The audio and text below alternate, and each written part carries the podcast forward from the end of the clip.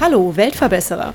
Dies ist der Podcast für alle, die positiv und gleichzeitig achtsam in die Zukunft gehen wollen. Ein Podcast über Nachhaltigkeit, soziale Projekte und Innovation. Abonniere doch unseren Kanal und verpasse keine weitere Episode des Weltverbesserer Podcasts.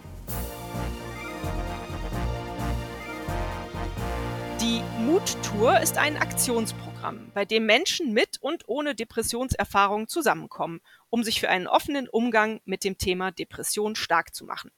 Jeden Sommer bewegen sich hunderte Menschen durch Deutschland, um ein Zeichen zu setzen und die Botschaft ins Land zu tragen. Depression ist eine ernstzunehmende Erkrankung. Sie ist behandelbar. Und ein offenes Miteinander hilft allen. Bei mir heute im Weltverbesserer Podcast zu Besuch ist Franziska Ratschun.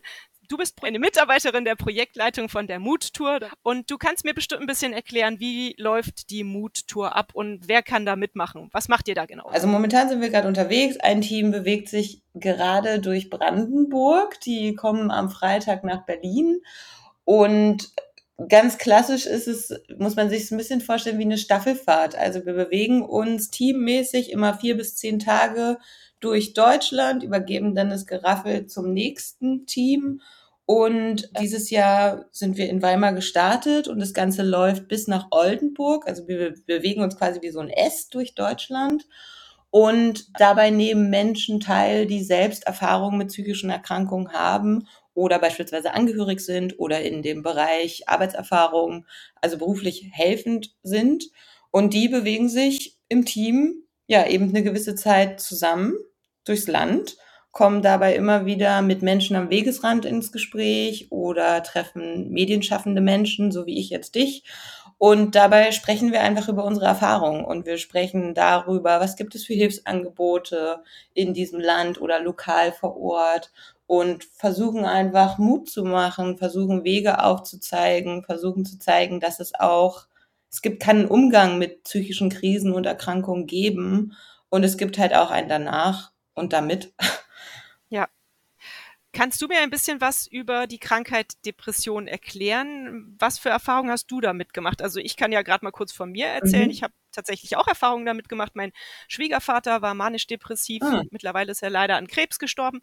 Aber als ich ihn kennengelernt habe vor über 20 Jahren, dachte ich damals so, ach komm, hier, Wolle, Wolfgang, ja. reiß dich doch zusammen, ne, wenn ja. er so eine Phase hatte. Mhm. Ich kannte die Krankheit nicht und ich dachte immer, es ist eher sowas so, wo man sich auch einfach mal selber in den Po treten muss und dann kommt man wieder in die Gänge. Aber mhm. ich habe dann sehr schnell gelernt, dass das nicht so ist und dass es wirklich eine sehr ernstzunehmende Krankheit ist. Und wenn er depressive Phasen hatte, war das wirklich, ja, eine harte Geschichte. Mhm. Was ist das für eine Krankheit, Depression? Ich glaube, das gibt es ja auch in ganz unterschiedlichen Ausprägungen. Ne? Mhm. Ne? Also erstmal muss, muss ich sagen, ich bin keine Frau vom Fach. Also ich kann jetzt irgendwie keine psychologischen Gutachten oder so runterbrechen, aber ich bin selbst halt an, auch selbst angehörig. Von daher ist das witzig und du erwähntest ja irgendwie die bipolare Störung. Also ich bin damit aufgewachsen. Mein Vater lebt damit und ich kenne das seit Kindheitstagen und kenne damit halt auch ja depressive Phasen, die die ganze Familie ja auch einfach miterlebt, ne? Und die wirklich ja. auch so einen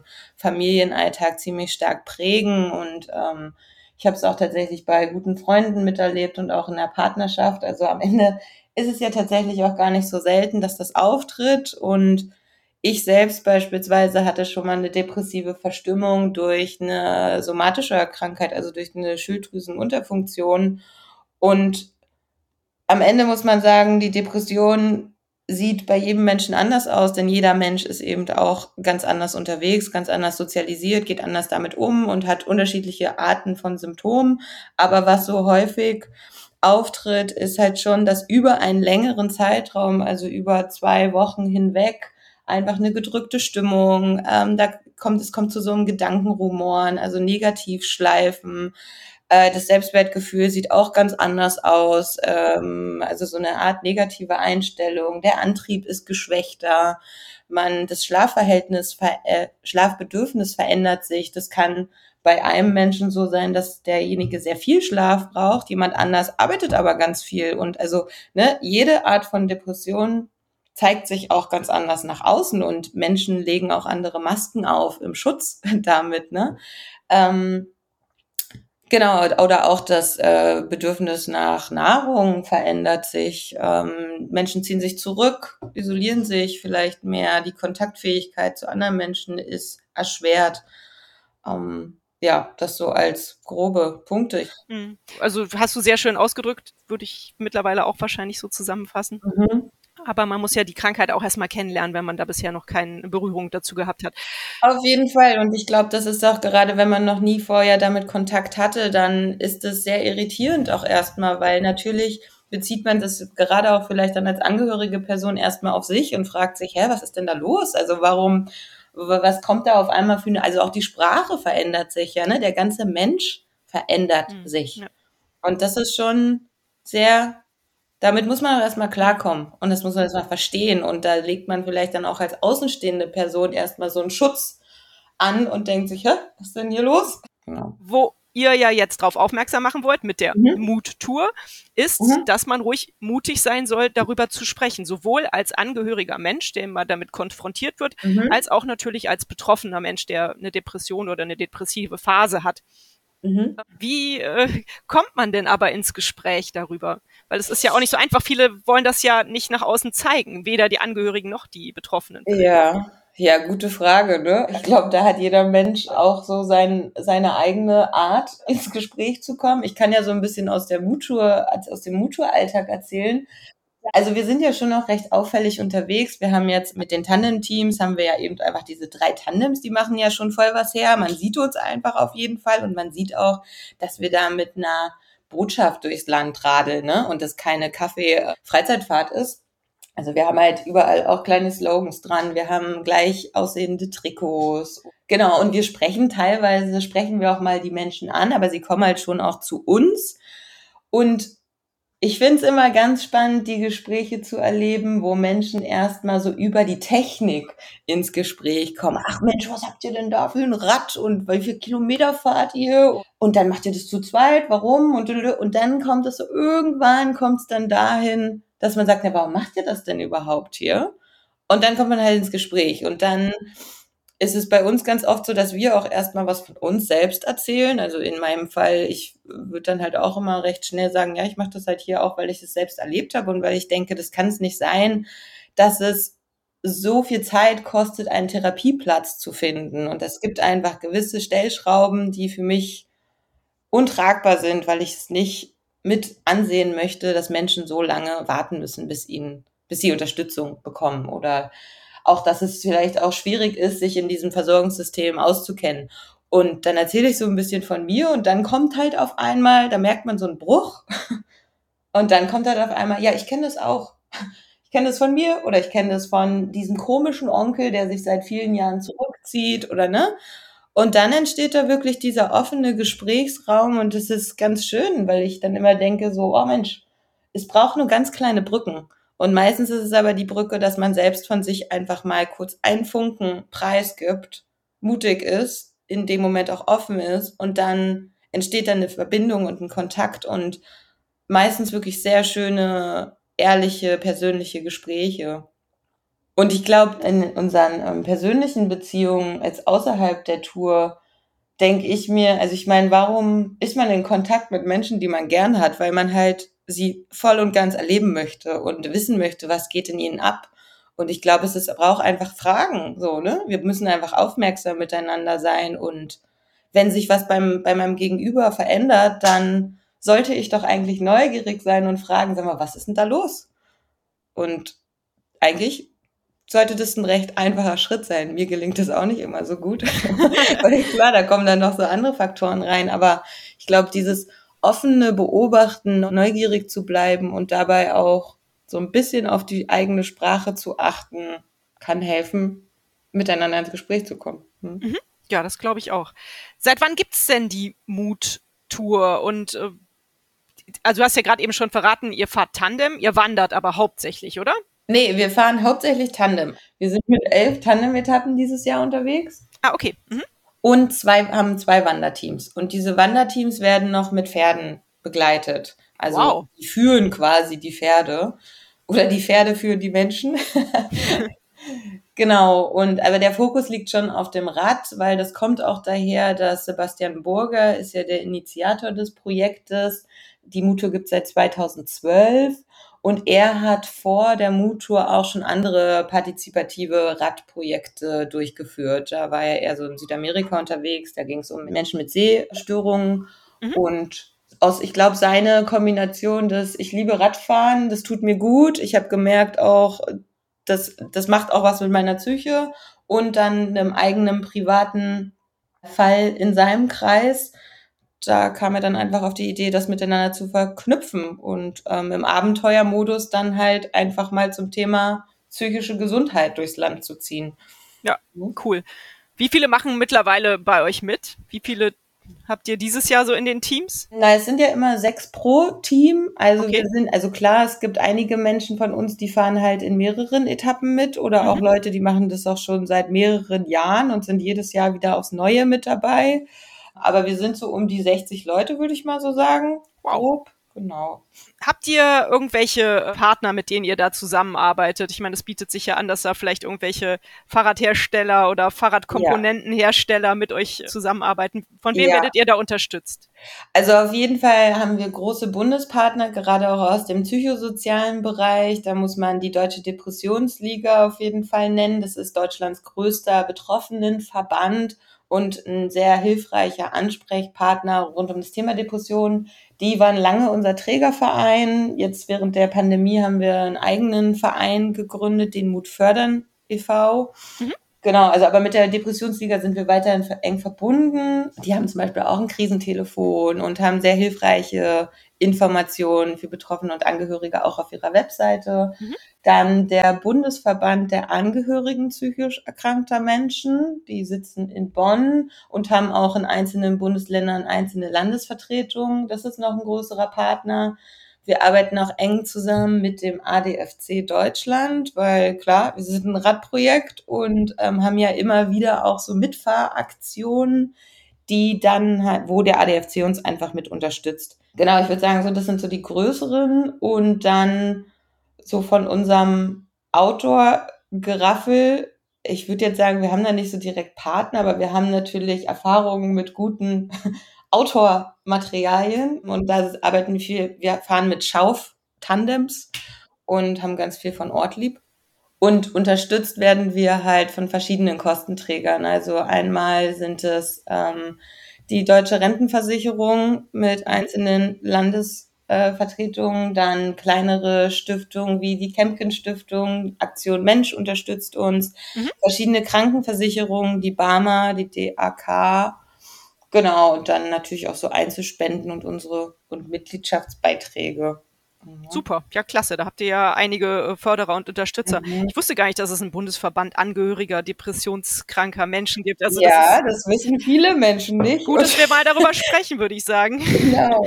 Und die haben auch wirklich, die haben also allein die einzelnen Landesvertretungen, die haben teilweise persönliche Beratungen, die sie mhm. anbieten, Selbsthilfegruppen. Das ist schon, also gerade für Angehörige gibt es mittlerweile sehr gute Unterstützungsangebote und auch diese sollten genutzt werden, denn Angehörige sind genauso mit in der Krisensituation involviert wie auch die Betroffenen. Ja, ja, ich denke, das ist ja so ein bisschen so, wie man manchmal bei Menschen, die in eine Abhängigkeit geraten, äh, was auch immer es ist, Drogen, Alkohol oder wie auch mhm. immer, auch Co-Abhängigkeiten entwickelt als Angehöriger. Mhm. Ne? Ja. Auf jeden Fall. Ich meine, bei uns bei der Tour sind auch Menschen mit Suchterfahrungen mhm. dabei. Ne? Also am Ende also klar, wir haben so dieses Schlagwort Depression, aber einfach auch, weil es halt leicht verständlich ist und viele schon damit was anfangen können. Aber grundsätzlich treten wir mit der Muttour für alle psychischen Erkrankungen ein, für alle psychischen Krisen. Ne? Also da wollen wir auch gar nicht so total stark abgrenzen. Alles klar. Und die Sucht spielt da auf jeden Fall auch mit ja. rein. Jetzt hast du eben erwähnt, äh, dass ihr manchmal mit dem ADFC zusammenarbeitet, äh, wenn ihr auch mal größere Aktionen startet. Bedeutet das, dass ja mhm. auch ab und zu alle Fahrradfahrer Deutschlands einladet, ein Stück mit euch zu radeln oder wie läuft das ab? Ja. Ja, ja, also wir haben Teil des Konzeptes ist schon, dass wir immer wieder auch zum Mitmachen einladen, eben für ein paar Stunden. Und da haben wir deutschlandweit verschiedene Aktionstage. Beispielsweise hatten wir jetzt in Jena eine Auftaktveranstaltung, wo sich psychosoziale Partner aus Jena vorgestellt haben mit Infoständen mhm. und die quasi zum Austausch eingeladen haben. Und wir haben aber auch dann immer wieder mit Wanderaktionen oder mit Fahraktionen, wo man dann auch einfach mit dem eigenen Rad für ein paar Kilometer dabei sein kann.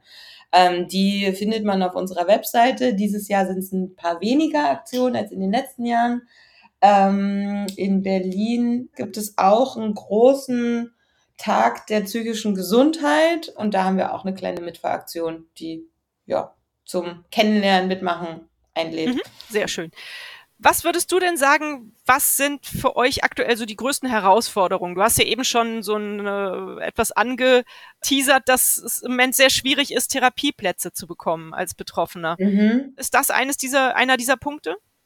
Also es ist auf jeden Fall was, was ich immer wieder mitbekomme in Gesprächen mit Teilnehmenden von uns oder auch selbst. Also ich bin selbst auch in der Angehörigenberatung ehrenamtlich aktiv. Und es ist schon so, dass man einfach sehr, sehr lange warten muss, bis man einfach einen freien Platz findet. Hm. Und sehr viel durchtelefonieren muss und sehr viel selbst aktiv werden muss, wobei die Kraft dann ja oftmals überhaupt gar nicht ausreicht, mhm. da irgendwie den Telefonhörer Ewigkeiten in die Hand zu nehmen. Und ich kenne es von mir selbst auch. Ich war auch schon mal auf der Suche. Das ist echt wahnsinnig frustrierend. Und dann immer wieder abgelehnt zu werden, wenn man selbst schon die totalen Selbstzweifel hat. Mhm. Das ist einfach eine Hürde. Und dann aber ist es auch der Schritt, überhaupt Unterstützungsangebote zu finden. Also es ist manchmal fühlt sich schon wie so ein kleiner Dschungel an, in dem man sich da bewegt. Mhm. Also wo, was ist jetzt wirklich das geeignete Angebot für mich? Dann google ich und bin total verwirrt, weil ich auf irgendeiner Seite des Gesundheitsamts von A nach B rutsche und gar nicht mehr weiß, wo finde ich jetzt überhaupt meine passende Telefonnummer, die ich wählen muss. Mhm. Und gerade Menschen, die halt einfach dann in so einer enormen Belastungssituation sind, für die ist es einfach mit sehr viel Anstrengung verbunden. Mhm. Und da haben wir also jetzt auch ein neues Projekt von unserem Verein, von dem Mutfördern Verein, ist auch der Mutatlas. Da versuchen wir halt Hilfsangebote deutschlandweit auf einer Deutschlandkarte überschaulich darzustellen und hoffentlich auch mit so einer kleinen ehrenamtlichen Unterstützungsgemeinde, ähnlich wie auch mit Wiki, wie bei Wikipedia, da einfach flächendeckend Angebote aufzuzeigen. Weil das machen wir ja auch während der Tour, dass wir immer wieder uns halt, also Angebote vor Ort recherchieren und die dann halt auch den Menschen vor Ort in die Hand drücken, wenn sie halt dann dastehen und sich fragen, ja, ich würde gerne mal so eine Selbsthilfegruppe besuchen, aber ich weiß gar nicht, wo finde ich denn eine? Naja, dann geh doch mal zu der Selbsthilfe-Kontaktstelle vor Ort und sprech da mal mit so einem netten Menschen und dann findest du vielleicht für dich die passende Gruppe und kannst es mal ausprobieren. Mhm. Also Hilfe wirklich übersichtlich aufzeigen, weil auch in jedem Bundesland es läuft ja auch anders. Ne? Menschen, die dann vielleicht umziehen in eine andere Stadt, müssen sich dann wieder neu einstellen und wieder neu was finden. Ist das denn das Problem, dass er äh, das in so eine Art unübersichtlichen Dschungel ausartet? Oder ist es tatsächlich so, dass es zu wenig Therapieplätze gibt? Also ich glaube, mit den Therapieplätzen, das ist schon noch ein bisschen komplexer, weil das hat auch mit den Kassensitzen zu tun. Mhm. Aber da würde ich mich jetzt ungern weit aus dem Fenster lehnen. Alles gut. aber ja, es ist ein, also ich meine, man hört es einfach an jeder Ecke, ja. dass es keine Termine gibt ja, und ja. man auch in Warteschlangen rutscht und ja, ich meine natürlich auch die Therapiesuche ist natürlich auch in der Hinsicht komplex, weil man braucht natürlich auch Vertrauen zu der Person. Man muss irgendwie das Gefühl haben, dann ein vertrautes Beziehungsverhältnis aufbauen zu können. Und man muss halt einfach auch viel ausprobieren. Mhm. Und das braucht natürlich auch einen langen Atem. Ja. Das ist halt, glaube ich, anders, als wenn ich mir den Fuß breche und einfach weiß, ich gehe zum Orthopäden und da kriege ich genau die und die Leistung. Mhm. Ne? Und es gibt ja auch verschiedene Therapieformen. Also da muss man einfach viel ausprobieren und für sich das Passende finden. Und es ist einfach ein ist mit Zeit verbunden, mit Vertrauen dahin und Geduld, dass man schon irgendwann passend andocken kann. Ja. Ähm, Seid ihr denn da eventuell auch im Austausch mit äh, der Politik, mit politischen Entscheidern, dass ihr da irgendwie versucht, irgendwelche besseren Bedingungen zu schaffen?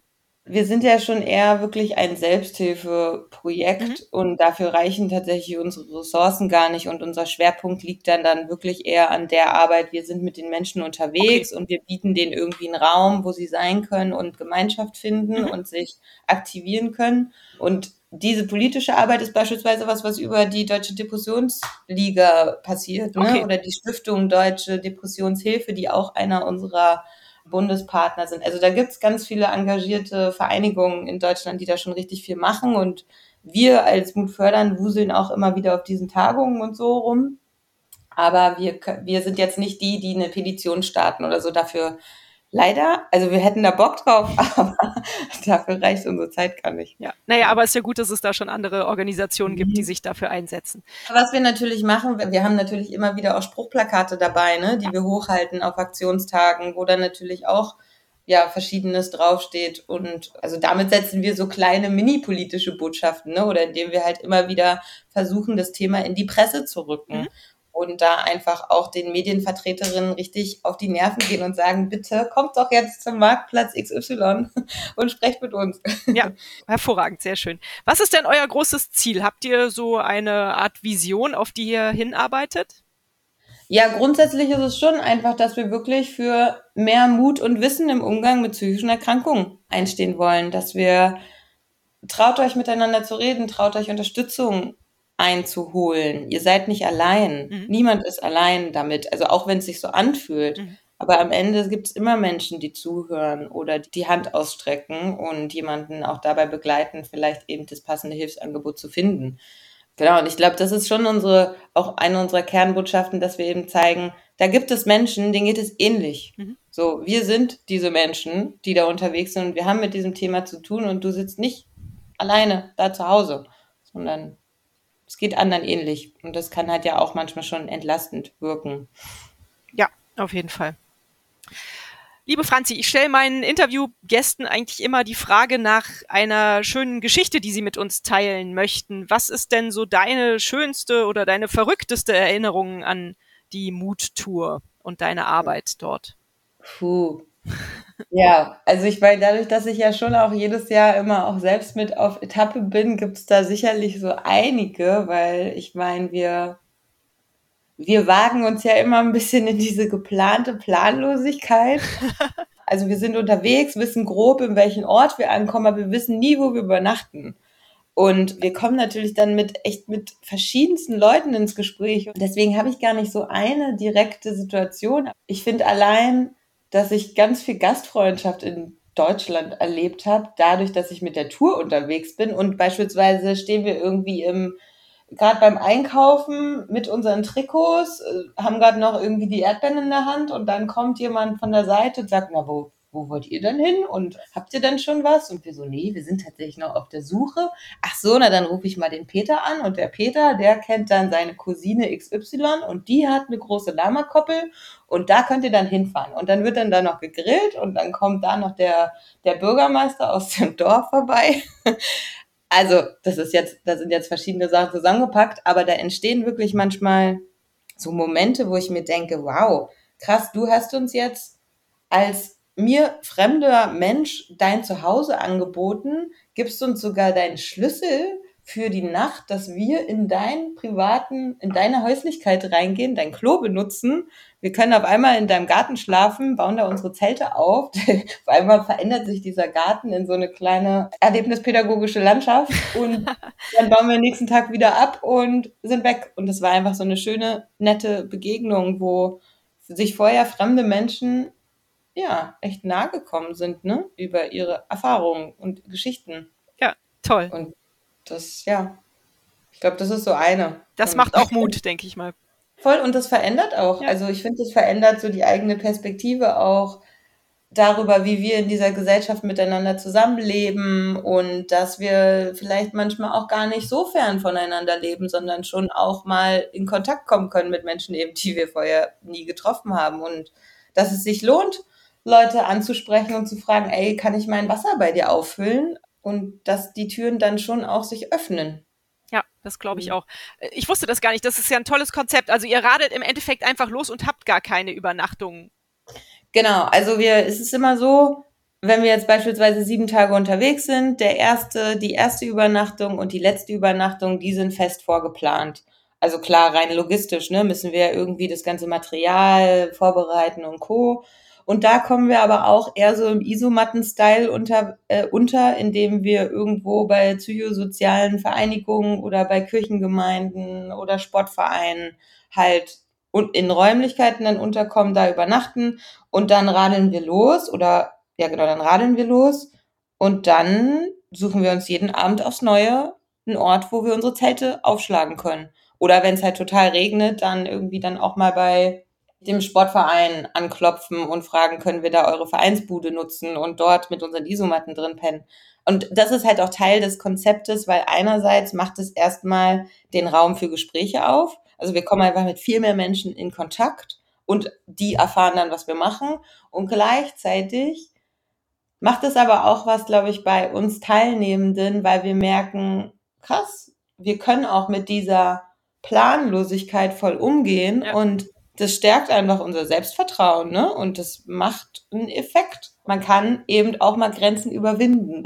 Ja, raus aus der Komfortzone, auf jeden Fall. Raus aus der Komfortzone, aber nicht zu weit, immer nur so ein Stückchen, so dass es noch nicht zu sehr weh tut. Und, und am Ende, dadurch landen wir halt auch teilweise an richtig guten Orten, direkt an so einem kleinen Gewässer. Also natürlich auch alles so im Sinne der Nachhaltigkeit. Wir sorgen echt dafür, dass unsere Plätze einfach genauso aussehen oder sogar noch besser als, als zu dem Zeitpunkt, wo wir angekommen sind. Aber also man entdeckt, wir entdecken dadurch einfach auch ganz viele schöne Orte. Toll. Hervorragend. Was kann man denn tun, wenn man euch helfen möchte? Wenn man jetzt diesen Podcast hört und sagt, boah, tolle Aktion, denen möchte ich helfen. Die dürfen gerne bei mir hier im Garten übernachten oder auf meiner Alpaka-Wiese oder was auch immer. Ja. Was sollte man tun? Man darf auf jeden Fall einfach unsere Webseite besuchen, www.mut-tour.de oder man kann auch bei Insta bei uns vorbeischauen und dann wenn man da irgendwie eine Idee hat, sei es, man möchte irgendwie mal selbst mitradeln oder man hat irgendwie einen Ort, wo wir vielleicht pennen könnten oder da gibt es die eine Gemeinde, die hat es vielleicht ganz schön nötig, da müsste mal mehr über psychische Gesundheit gesprochen werden, dann kann man sich einfach bei uns melden und Kontakt aufnehmen und mit der Idee einfach ins Haus kommen. Und am Ende hilft es uns aber auch total, wenn ich glaube, jede hörende Person kurz mal selbst in sich reinhorcht, wie geht's mir eigentlich gerade? Psychisch, gesundheitlich so im Großen und Ganzen? Und wie geht's auch meinen Mitmenschen? Habe ich da vielleicht irgendwas in der letzten Zeit mitbekommen, was mich, was mir die ein oder andere Frage aufgeworfen hat? Und einfach so einen kurzen Perspektivwechsel, so ein, ein kurzes Hinterfragen, wie gehe ich eigentlich mit mentaler Gesundheit um? Und wie könnte ich auch anders damit umgehen? Das hilft uns auch schon. Und natürlich, ja klar, wir sind ein kleines ja, projektfinanziertes Unternehmen. Uns helfen auch immer Mitgliedschaften, abgeschlossene Mitgliedschaften, kleine Spendenbeiträge oder irgendwelche guten Kontakte zu medienschaffenden Personen oder sonstiges. Also grundsätzlich sind wir immer offen für Ideen. Und wir suchen natürlich auch jedes Jahr aufs Neue Menschen, die Lust haben, mitzufahren. Ob es jetzt nur ein paar Stunden sind oder halt vier bis zehn Tage wirklich als Teil eines Etappenteams prima. Also diesen Aufruf haben wir jetzt gestartet. Man findet alle mhm. Kontakte zu euch natürlich, wie gesagt, auf der Homepage, aber auch hier in den Folgennotizen zu diesem Podcast. Da sollte eigentlich jeder irgendwie zu euch kommen können. Mhm. Siehst du euch denn als Weltverbesserer, liebe Franzi? Puh, das ist ja ein ziemlich großes Wort. Darüber musste ich auch schon nachdenken, als ich äh, diese Anfrage gelesen habe. Boah, ich weiß nicht, ich glaube, ich würde uns da nicht unbedingt reinpacken, weil dazu gibt es irgendwie andere Menschen, die, die wirklich so weltverbessernde Dinge in unsere Welt gebracht haben. Ich kann das ja ganz kurz abkürzen hier. Ich finde, ihr seid Weltverbesserer. Ich glaube, du hast da zu viel Understatement, weil ihr macht ja schon was Gutes für die Welt. Und dadurch, dass ihr darauf aufmerksam macht, achtsamer mit der psychischen Gesundheit umzugehen, macht ihr die Welt besser. Meiner Ansicht nach. Also es sind ja auch die kleinen, die kleinen Schritte, die die Welt besser machen. Ja, auf jeden Fall. Ja, okay. Ja, das stimmt. Das stimmt. Ich glaube, ich mag einfach nur nicht immer so in hohen Tönen über uns oder mich sprechen. Aber du hast schon recht. Also am Ende, was ich merke, nach jeder Etappe, die ich selbst auch mitfahre, da hat sich wirklich auch was verändert in den einzelnen Teilnehmenden. Da ist irgendwas passiert. Da gab es so einen Moment, wo das Glas eben halb voll war und nicht halb leer. Und das hat für mich dann, das reicht dann eigentlich schon. So. Ähm. Und klar, und diese ganzen Gespräche, die wir irgendwie am Marktplatz haben, wo Leute offen darüber reden, wie es ihnen geht. Also da merke ich jedes Mal in mir, puh, okay, ich weiß ganz genau, warum ich diese 55 Kilometer jeden Tag radel. Äh, ja, genau dafür. Cool, mhm. super schön. Wenn ich dich fragen würde, du hast drei Wünsche frei, um die Welt zu verbessern. Was würdest du dir wünschen? Okay. Ich würde mir wünschen, dass Menschen, dass es Menschen leichter fällt, über ihre Gefühlswelt zu sprechen. Mhm.